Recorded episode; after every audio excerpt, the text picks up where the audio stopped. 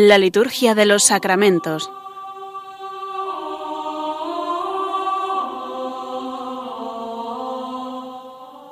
Con el Padre Juan Manuel Sierra.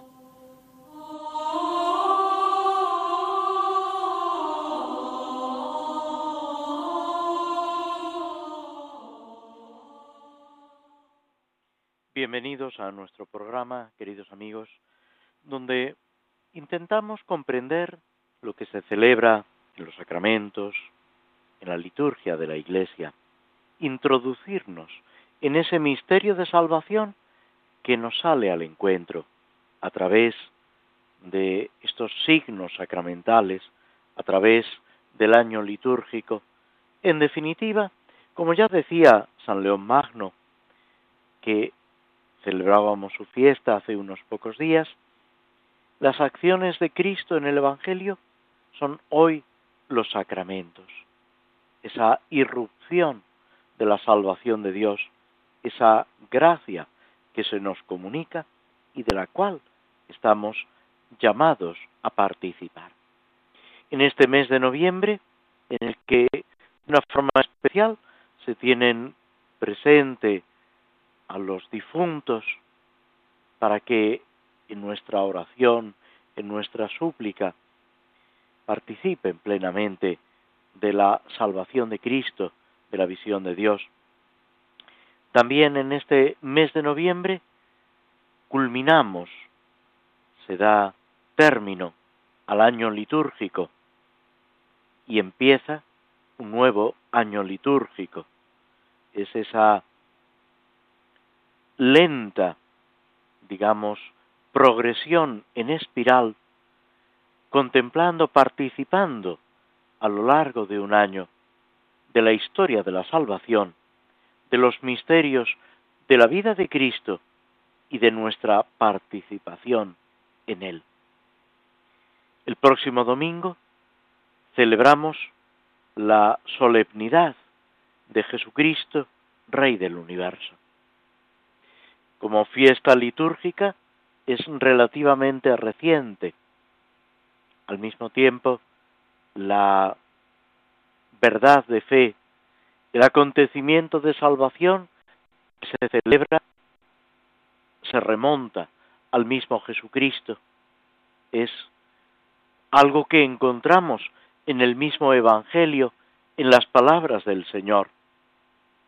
Cuando el Papa Pío XI, que es el que instituye litúrgicamente esta solemnidad, en 1925, en un año santo, con esta centralidad de Cristo, el Papa quiere subrayar que la vida cristiana, la salvación de Cristo, no puede quedar circunscrita al ámbito privado.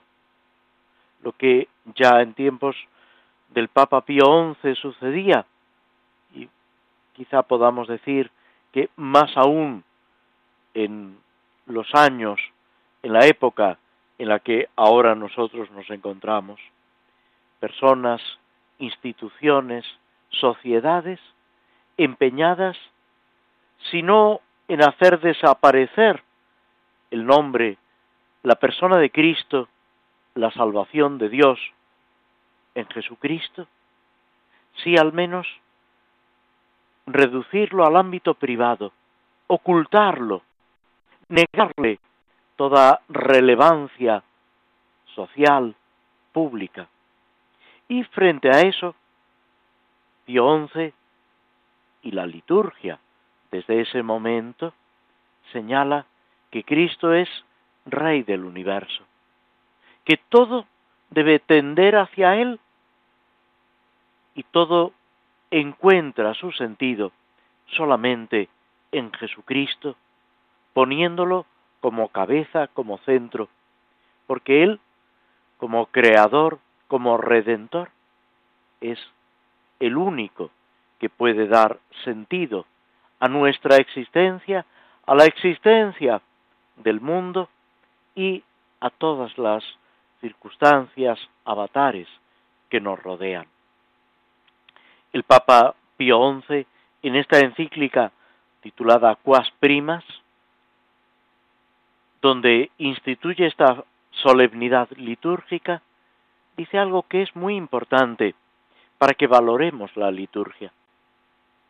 Dice el Papa, al publicar una encíclica, muchos se enteran, algunos la leen y dentro de unos pocos años casi nadie se acuerda. Si yo en cambio, dice el Papa, instituyo una fiesta litúrgica, eso llega a todo el pueblo de Dios, pero además lo celebra año tras año y se convierte en una lección de fe, esa armonía entre la fe y la liturgia, el célebre adagio lex orandi, lex credendi, la ley de la oración que coincide, lleva, implica la ley de lo que creemos, la fe, lo que celebramos, todo unido, conduciéndonos a ese profundizar en el misterio de la vida de Cristo y de nuestra salvación.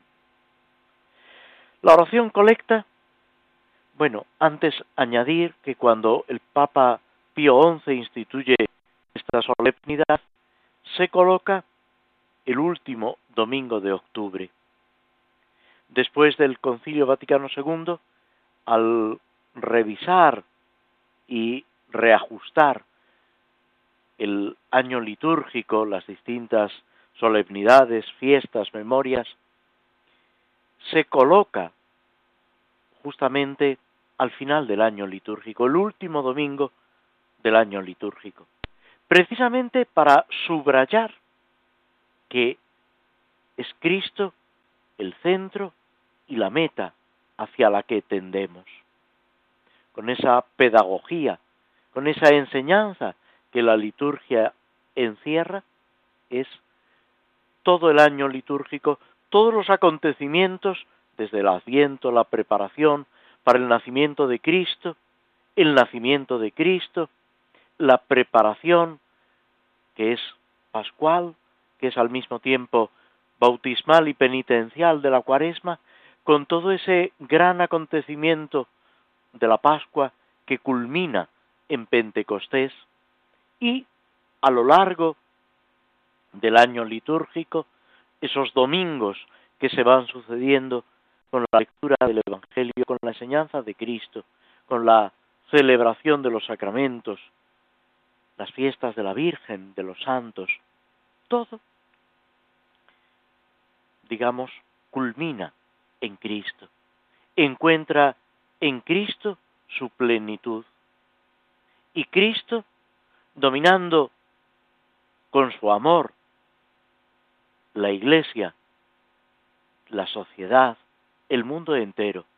Es el único que nos puede hacer partícipes, como diremos en el prefacio, de ese reino eterno y universal, reino de verdad y de vida, de santidad y de gracia, de justicia, de amor y de paz.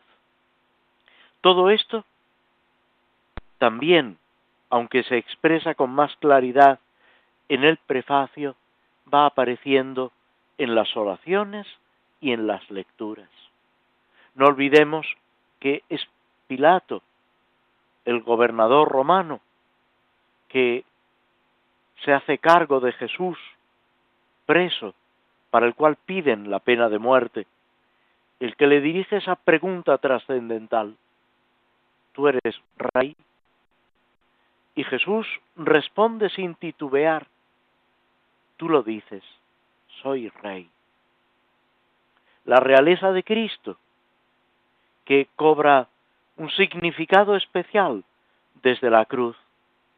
Jesús coronado de espinas, con ese letrero en latín, en griego en arameo, en hebreo. Jesús Nazareno, rey de los judíos. Y tenemos que añadir no sólo de los judíos, no sólo del pueblo de Israel, sino de la Iglesia y del mundo entero. La colecta de este día nos dice, Dios Todopoderoso y Eterno, que quisiste recapitular todas las cosas en tu Hijo muy amado, Rey del universo. Haz que la creación entera, liberada de la esclavitud, se entiende de la esclavitud del pecado, y desde esta esclavitud del pecado, de todas las demás esclavitudes, sirva a tu majestad y te glorifique sin fin. Esa alabanza a Dios por Cristo en el Espíritu Santo y ese servicio, esa entrega humilde, atenta, confiada, como dice el mismo Jesús en el Evangelio, sabiendo que somos siervos inútiles, pero que hemos sido llamados por el Señor para tomar parte en los trabajos del Evangelio. También en estos días, en esta semana, celebramos a San Alberto Magno, obispo y doctor de la Iglesia, dominico, maestro de Santo Tomás de Aquino, que se dedica al estudio de la teología, de las ciencias naturales, que intenta aunar lo humano y lo divino para llegar a ese conocimiento profundo de Dios, del mundo, del hombre y transmitirlo con toda generosidad. Santa Margarita de Escocia, reina, el día 16 de noviembre, que destaca por su entrega caritativa a los pobres, por su ejemplo en el cuidado, en la vida pública. Podemos decir, con otra santa que se celebra al día siguiente, Santa Isabel de Hungría, que son ejemplo de caridad, pero también de responsabilidad pública, de vivencia de lo que la fiesta de Jesucristo o la solemnidad de Jesucristo, Rey del universo, proclama. Reconocer a Cristo en el ámbito público, en las instituciones, e intentar que todo se inspire en el Evangelio, que todo sirva para la santificación de las personas, para su crecimiento humano y espiritual, natural y sobrenatural, desde esa posición que una y otra están eh, desempeñando en la sociedad, Santa Margarita de Escocia, Santa Isabel de Hungría, que muere con veintitantos años, después de haber llevado una vida de una intensidad asombrosa, dedicada al cuidado de sus hijos, a la educación, a su marido, a los pobres y una vida de oración, de unión con Dios intensísima. También el mismo día 16 celebramos a Santa Gertrudis, Virgen, que es modelo de enseñanza, de estudio, pero es también modelo de vivencia de la espiritualidad, de la liturgia, para ir comprendiendo ese misterio del amor de Dios a través de la celebración litúrgica, de los sacramentos, de la profesión religiosa, del bautismo y la confirmación y sobre todo de la Eucaristía. Sobresale también por la devoción al corazón de Jesús, por su descubrimiento de esa humanidad de Cristo sufriente por mí, por mis pecados, por mi salvación. Y en el corazón de Cristo, desde el corazón de Cristo, transformar la sociedad y la vida de cada uno de nosotros. Destaca Santa Gertrudis por una vida mística intensísima. El Señor proclama que la ha ido guiando desde su infancia, purificándola,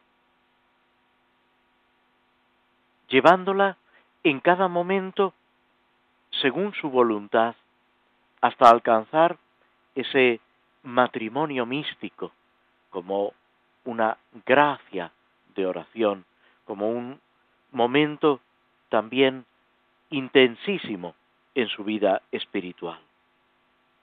El día 18 de noviembre celebramos la dedicación de las basílicas de los santos Pedro y Pablo, apóstoles, en Roma.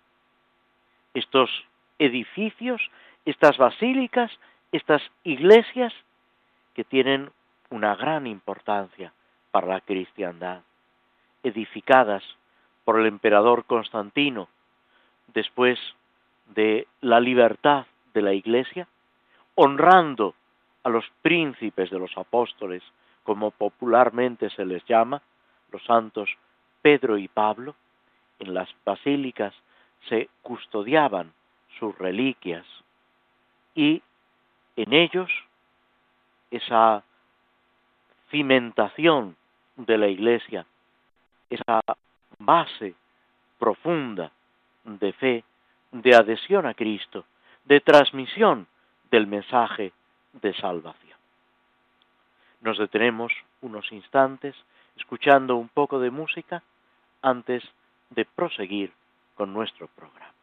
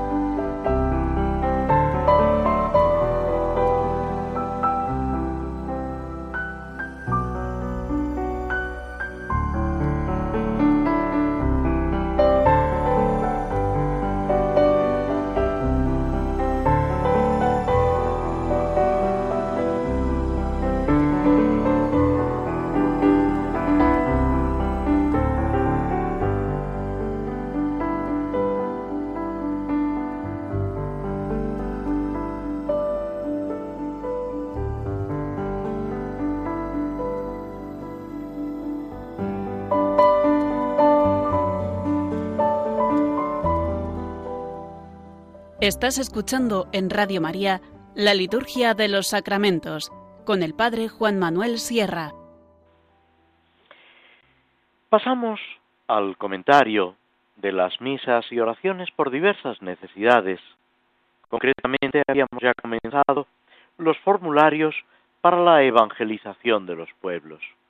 Es verdad que eh, estos formularios tienen una especial actualidad cuando celebramos el Domum o cuando celebramos otras, eh, digamos, jornadas eh, misioneras o de mm, concienciación de este aspecto que la Iglesia tiene desde su fundación, porque Cristo manda en el momento de, las, de la ascensión a los apóstoles que vayan por el mundo entero anunciando el Evangelio a todas las personas, hasta los confines del mundo, enseñando el Evangelio y bautizando en el nombre del Padre y del Hijo y del Espíritu Santo.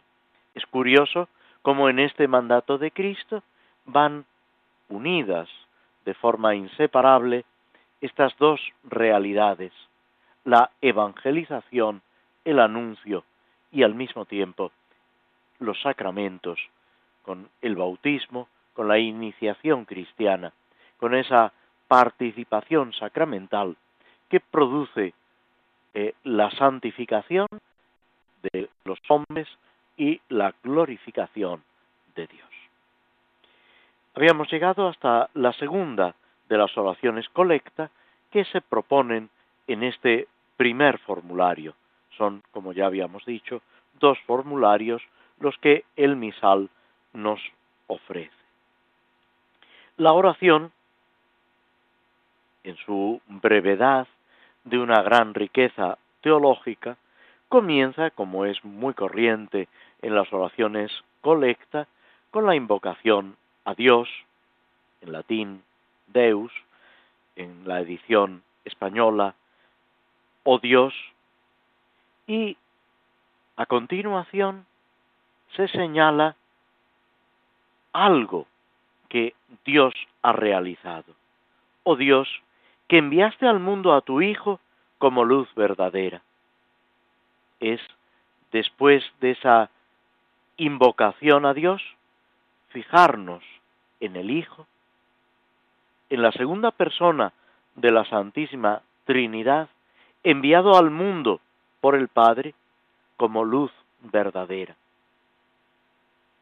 Es un término que también se repite mucho en la liturgia, en las enseñanzas de los padres de la Iglesia, en las reflexiones de los santos.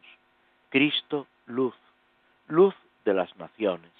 Cristo que ilumina nuestro caminar. En el mismo Evangelio, el Señor invita a caminar mientras tenemos luz.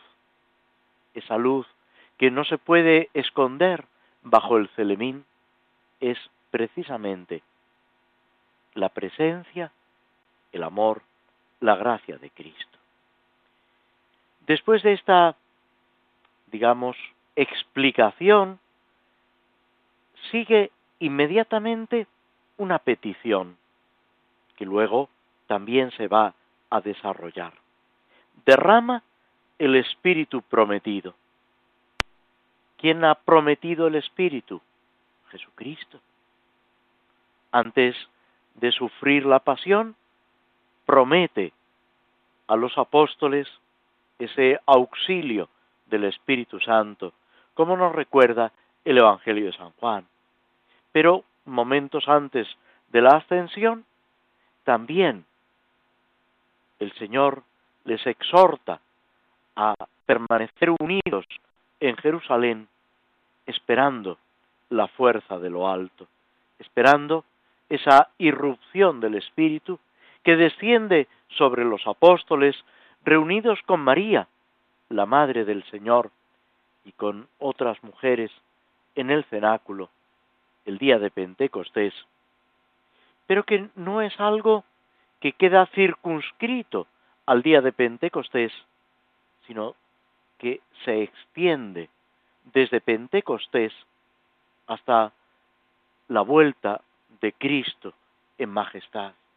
Acompaña toda la vida de la Iglesia, toda la acción de los apóstoles y de los sucesores de los apóstoles, el Papa, los demás obispos, tantos hombres y mujeres empeñados precisamente en la evangelización, en el anuncio de Cristo, en la celebración de los sacramentos, en la participación en la liturgia, que es algo necesario para todo cristiano. Y viene a continuación lo que esperamos de ese derramarse el Espíritu prometido, de esa irrupción del Espíritu Santo en la Iglesia y en nuestros corazones, para que siembre el Espíritu prometido continuamente la semilla de la verdad, para que nos lleve a la verdad plena, que es lo que Jesús mismo dice en el Evangelio. Él os llevará hasta la verdad plena. Él os explicará, os hará comprender todo lo que os he dicho. Esa semilla de la verdad en el corazón de los hombres. Y una segunda justificación, podemos decir, de la petición, y suscite en ellos la respuesta de la fe. Esa fe que nos lleva a la adhesión a Cristo, a vivir como criaturas nuevas, a vivir como cristianos, sea, otro Cristo en medio del mundo.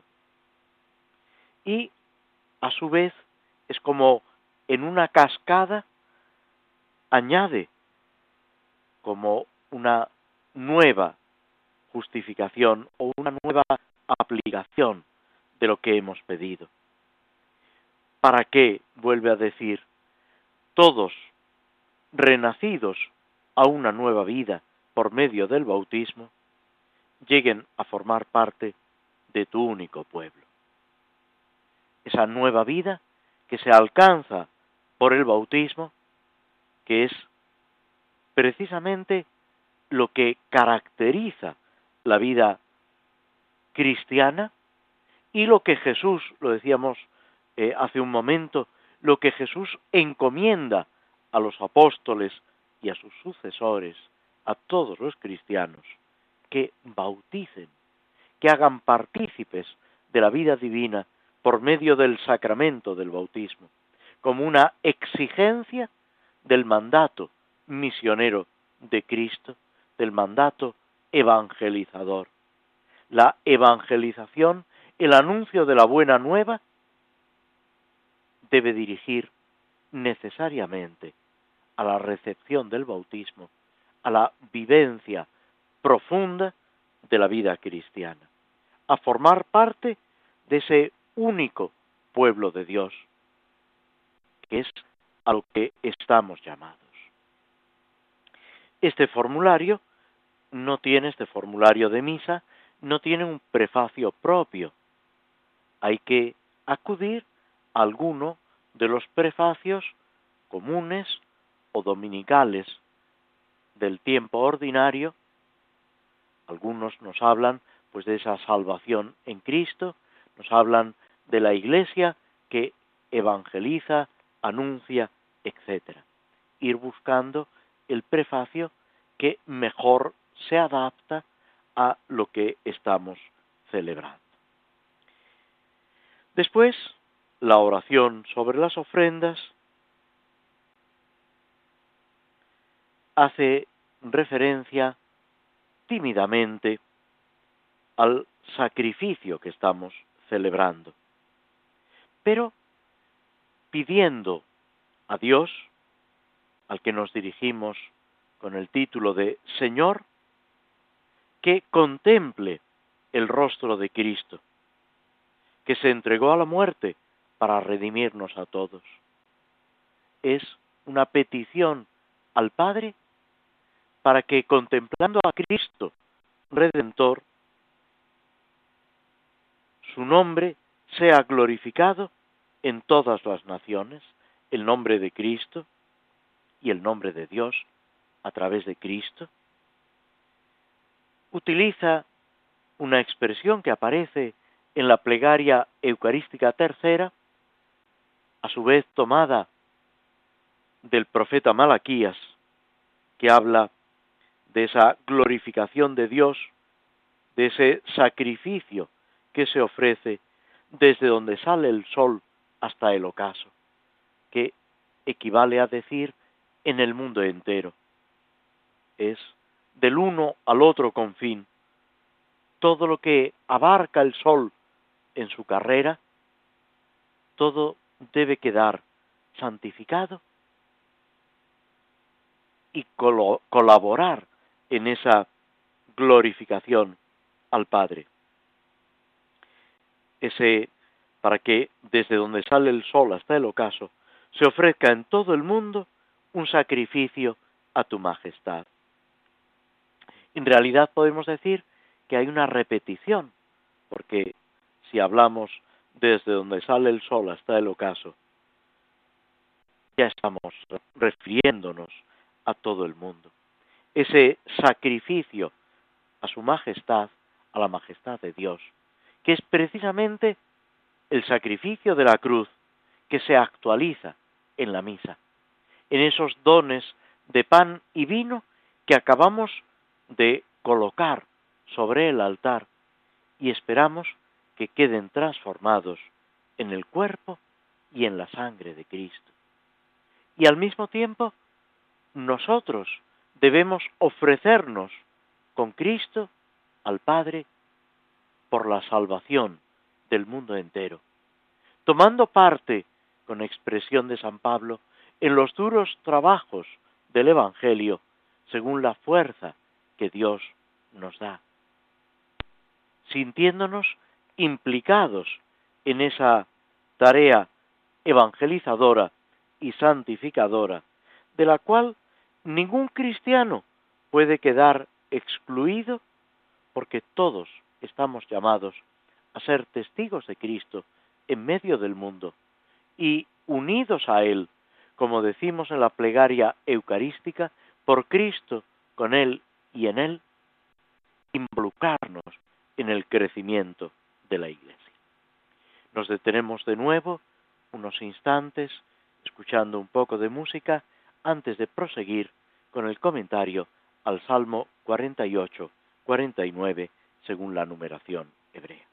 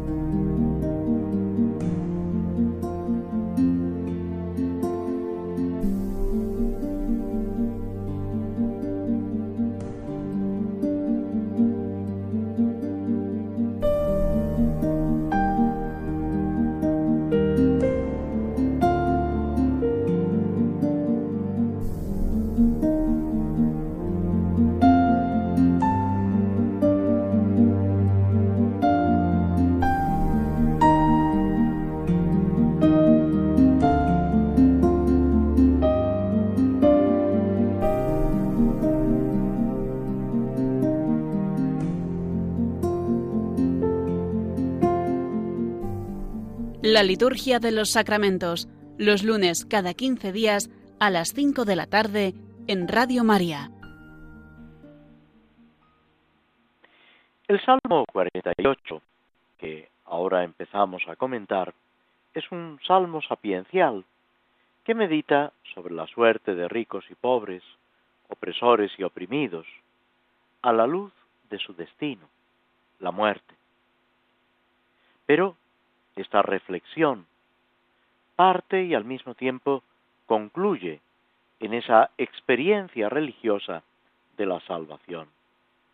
Después de una llamada de atención en que se reclama que todos presten oído a este mensaje, a estas palabras, la reflexión sapiencial afronta el destino del hombre, su incapacidad de salvarse por sí mismo, y en cambio esa obra de salvación que Dios nos ofrece.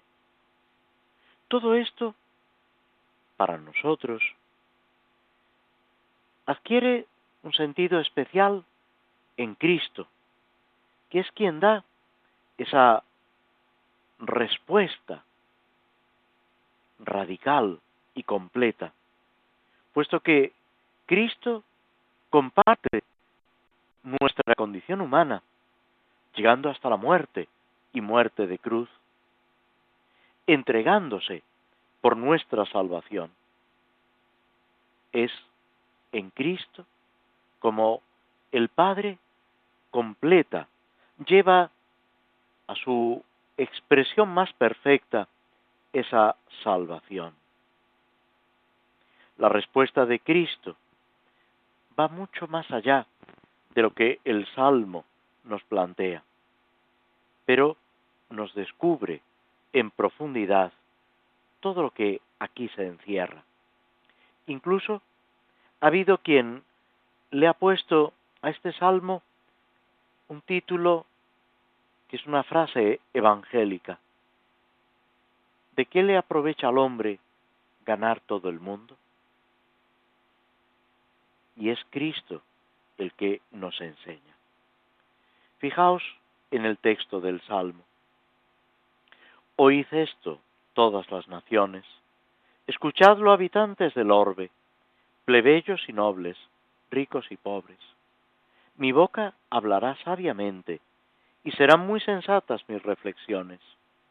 Prestaré oído al proverbio, y propondré, mi problema al son de la cítara. Luego nos habla de la suerte de los impíos. ¿Por qué habré de temer los días aciagos cuando me cerquen y acechen los malvados que confían en su opulencia y se jactan de sus inmensas riquezas, si nadie puede salvarse ni dar a Dios un rescate. Es tan caro el rescate de la vida que nunca les bastará para vivir perpetuamente sin bajar a la fosa. Mirad, los sabios mueren, lo mismo que perecen los ignorantes y necios, y legan sus riquezas a extraños. El sepulcro es su morada perpetua, y su casa de edad en edad, aunque hayan dado nombre a países. El hombre no perdura en la opulencia, sino que perece como los animales. Este es el camino de los confiados, y empieza aquí a explicarnos cuál es la esperanza de los justos. Este es el camino de los confiados, el destino de los hombres satisfechos. Son un rebaño para el abismo, la muerte es su pastor, y bajan derechos a la tumba, se desvanece su figura, y el abismo es su casa. Pero a mí Dios me salva, me saca de las garras del abismo y me lleva consigo. No te preocupes si se enriquece un hombre y aumenta el fasto de su casa. Cuando muera no se llevará nada, su fasto no bajará con él. Aunque en vida se felicitaba, ponderan lo bien que lo pasas, irá a reunirse con sus antepasados, que no verán nunca la luz. El hombre rico e inconsciente es como un animal que perece. Este salmo, el último de su serie, es, como hemos dicho, una reflexión, una meditación y exhortación sapiencial acerca de la vanidad de las riquezas, de la brevedad de la vida, en definitiva, de lo que no puede dar sentido a nuestra existencia, ni puede otorgarnos la verdadera felicidad. Pero no es un salmo que se quede en conceptos, en ideas abstractas, sino que a través de esos personajes vivos y actuales, el rico, que prospera en esta vida poniendo su corazón en las riquezas y el pobre que pone su corazón en Dios, que actúa con honradez, aunque tenga que sufrir dificultades, carencias, obstáculos, aunque muchas veces se vea privado de tantas cosas. No es una meditación sobre la muerte, pero el hecho de la muerte, la reflexión sobre ella, sirve para iluminar la vida. Esa frase del Papa Pablo VI, San Pablo VI, en una reflexión sobre su propia muerte, que llega a decir, la muerte es maestra de la filosofía de la vida. No es sabio, dice también el Papa, la ceguera ante ese destino inexorable que nos aguarda.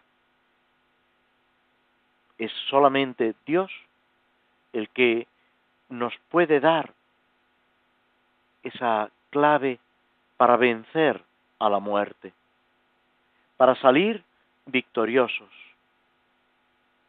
Ni el rico ni el pobre pueden alargar su existencia, pero el rico, viviendo despreocupadamente, avanza como una oveja al matadero. El justo, que aquí se identifica con el salmista, reconoce que es Dios quien lo salva, quien lo lleva consigo y lo saca de las garras del abismo. Esa salvación de Dios, puesto que descubrimos a Dios cercano a nosotros, unido a nosotros. Nos detenemos aquí, proseguiremos con el Salmo 48 en el próximo programa y después de una breve pausa escuchando un fragmento de la banda sonora de la película El Señor de los Anillos, comentaremos unos, unas páginas de este libro, podemos decir, contemporáneo, escrito por este autor inglés, Tolkien, que nos ayuda a descubrir en esa lucha entre el bien y el mal lo que debe ser siempre nuestra obligación buscando la voluntad de Dios e intentando realizarla.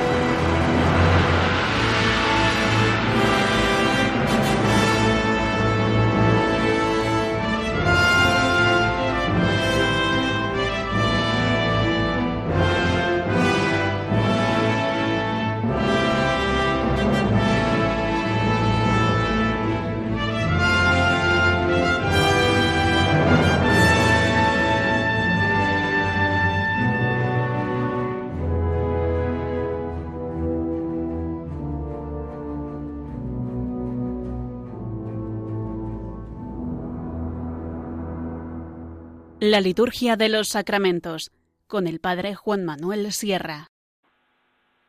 En el libro El Señor de los Anillos de Tolkien nos habíamos quedado ya después de esa larga reunión donde han ido recorriendo la historia del anillo, todos los acontecimientos del mundo, para poder decidir con acierto el camino que deben seguir la decisión que deben tomar. Y es, ya lo decíamos, un ejemplo para nosotros. Hay que conocer la realidad para tomar la decisión adecuada, en lo natural y en lo sobrenatural. No debemos tomar decisiones a ciegas. Es lo que San Ignacio llama eh, el discernimiento, algo en lo que insiste tanto en los ejercicios para buscar lo que Dios quiere de nosotros aquí y ahora. Después de esta larga reunión, llega el momento, después de haber decidido que hay que destruir el anillo, y que la única forma en que se puede destruir este anillo mágico, este anillo de poder, es lanzándolo a una especie de volcán que está en la montaña del destino, así se denomina, precisamente en los territorios de Sauron, del Señor Oscuro, del eh, personaje malvado al que tienen que enfrentarse. Por lo tanto, esta empresa aparece complicada, difícil. El mismo Frodo, que ha aceptado, viendo la incertidumbre de unos y de otros, llevar adelante esta misión, reconoce que no sabe cómo realizarlo. Elrod le anima y le indica que irá viendo en cada momento lo que tiene que realizar. Si me permitís una comparación con un personaje bíblico, es casi como lo que le sucede a Abraham cuando Dios le dice, sal de tu tierra, ponte en camino a donde ya te mostraré. Y Abraham se fía de Dios. Toma todo lo que le pertenece y con su mujer se pone en camino. Se fía de Dios. Luego la carta a los hebreos nos propondrá a Moisés como ejemplo de fe y de confianza en Dios. Frodo, en su sencillez y al mismo tiempo en su fragilidad, confía en que se irán abriendo los caminos que debe recorrer. Se señalan los que deben acompañarlo, Gandalf, lo cual alegra extraordinariamente a Frodo, Aragón, que ya los ha guiado y que le vuelve a pedir a Frodo que lo admita en su compañía. Frodo también, después de haber experimentado la valía de Aragón, su espíritu de sacrificio, su entrega, pues se puede decir que queda encantado. Además, Gimli, un enano, Legolas, un elfo, y Boromir van a formar parte de esta compañía en la que Frodo va a ir acompañado de su colaborador y gran amigo Sam. A todo esto, Pippin y Merry, los otros dos hobbits, se molestan, podemos decir, porque desean también acompañar a Frodo. Elrod no es esto lo que ha pensado, pero Gandalf les apoya y señala que es bueno confiar en la amistad, en esa unión que existe entre ellos, aunque no parezcan las personas más adecuadas para esta empresa. Y así se completa el número de nueve, que se oponen a esos siervos de Sauron, esos nueve espectros del anillo. Se forja de nuevo la espada de Elendil, la espada que cortó el dedo de Sauron y así perdió el anillo. Es la espada que llevará Aragón como sucesor, heredero de Elendil, de su descendencia. Bilbo le regala a Frodo recuerdos que él tiene de sus aventuras, pero que le pueden ser de utilidad a Frodo. Una espada, dardo, forjada por los elfos, que se ilumina cuando hay enemigos cerca. Y al mismo tiempo una pequeña cota de malla, una especie de liviana armadura hecha de una sustancia, de un mineral que escasea, que es sumamente fuerte, resistente y al mismo tiempo liviano, fácil de llevar, el mithril, la plata blanca o el oro blanco. Es, le dice Bilbo, un secreto que debe guardar. Es algo que le puede proteger en las dificultades. Por último, Elrod, al darles los consejos, les advierte que hay muchos espías, muchos sirvientes de Sauron con que se pueden encontrar. Deben tener cuidado. No se esconden las dificultades, pero las dificultades son para afrontarlas. Y eso pasa también en nuestra vida cristiana, en nuestra vida espiritual. Hay dificultades, pero con la ayuda del Señor debemos afrontarlas con alegría, con paz, con ilusión, sabiendo, como dice San Pablo, que la dificultad no supera nunca nuestras fuerzas, porque Dios nos da su gracia para afrontarlas, para superarlas. Y así es como tenemos que avanzar en ese camino de la vida cristiana.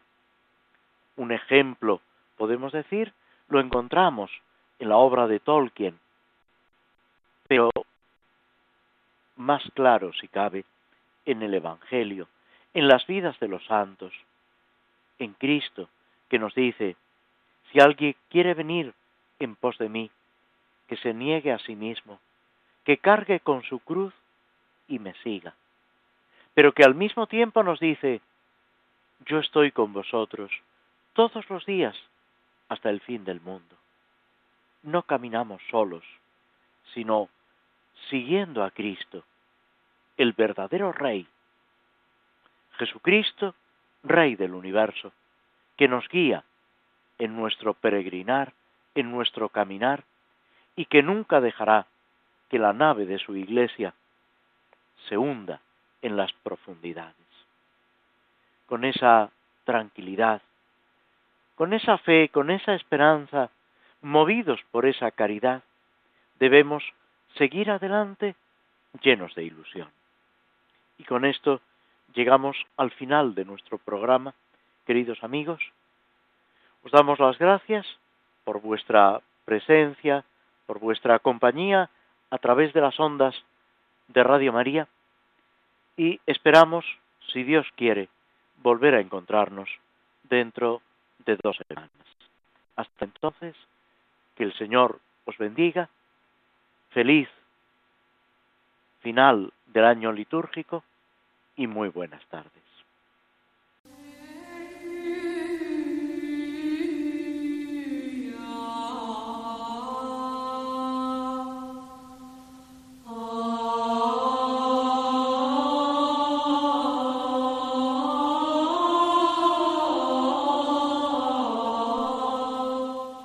Así concluye en Radio María la Liturgia de los Sacramentos, un espacio dirigido por el Padre Juan Manuel Sierra.